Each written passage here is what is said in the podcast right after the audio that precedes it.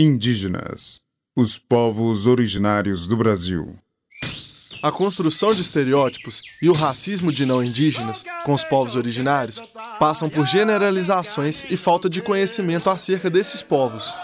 Os diversos movimentos de descolonização buscam desconstruir esse imaginário preconceituoso. Os estereótipos e os preconceitos são tema deste podcast, apresentado pela professora historiadora Helena Azevedo Paulo de Almeida.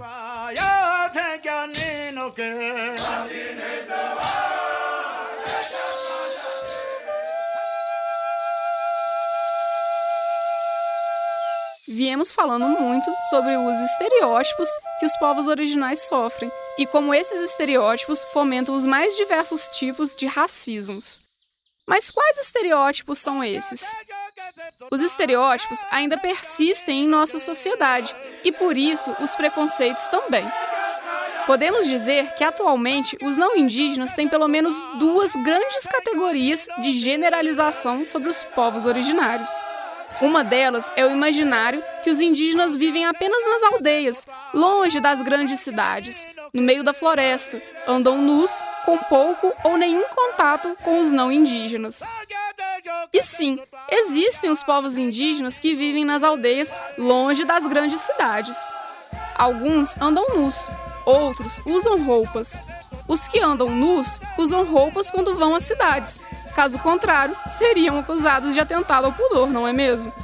Algumas etnias têm pouco contato com os não indígenas, outras têm contato intenso com esses não indígenas. Muitos desses que têm contato com não indígenas gostariam de não ter. Mas a realidade, como comentamos, vai muito além dos estereótipos, porque esses preconceitos não comportam a pluralidade de possibilidades existentes. É por causa desses estereótipos que muitos não indígenas não entendem que os indígenas continuam com suas identidades, mesmo vestindo roupas ou morando nas cidades. Esses estereótipos impedem de perceber os profissionais que os ensinos técnicos e superiores formam no Brasil. Impedem de ver a excelência profissional dessas pessoas indígenas, pois um título acadêmico não corresponde com o imaginário criado sobre os povos originários. Em 2016, Ailton Krenak recebeu o título de doutor honoris causa pela Universidade Federal de Juiz de Fora.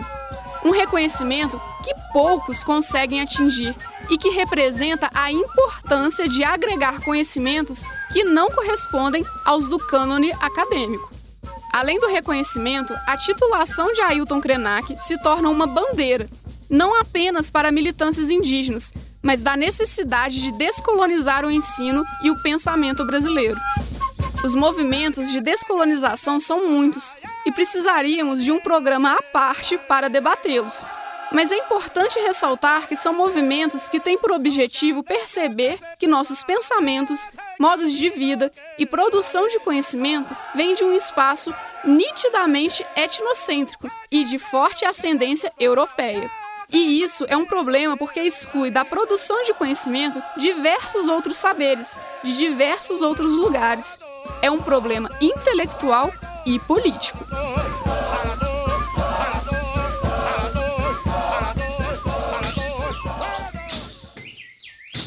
Se você gostou do tema e quiser ampliar suas reflexões sobre estereótipos e preconceitos, a sugestão é o texto A Pluralidade Étnico-Cultural Indígena no Brasil. O que a escola tem a ver com isso?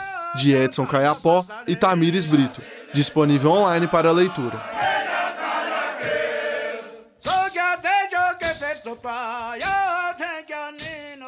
Indígenas, os povos originários do Brasil.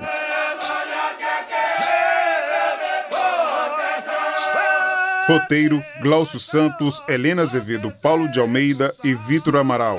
Pesquisa e apresentação: Helena Azevedo, Paulo de Almeida.